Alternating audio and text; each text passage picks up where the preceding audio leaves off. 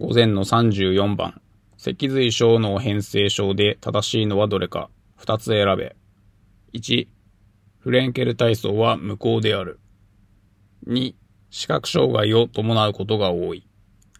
3、包括的な評価指標に差がある。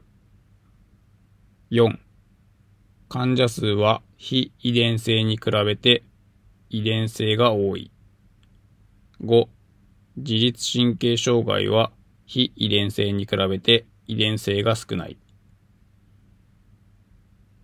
1番、フレンケル体操は脊髄症の変性症で一般的にやられる体操だと思うので、まず有効であるというふうに思います。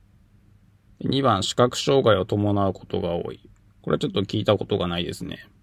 多発性硬化症とかだと視覚障害が結構出たりすると記憶してますけど、脊髄症の変性症ではちょっと聞いたことがないです。で、3番、包括的な評価指標でサラ。これはありますね。失調症の評価で包括的な評価。あると思うので、3番はあると思います。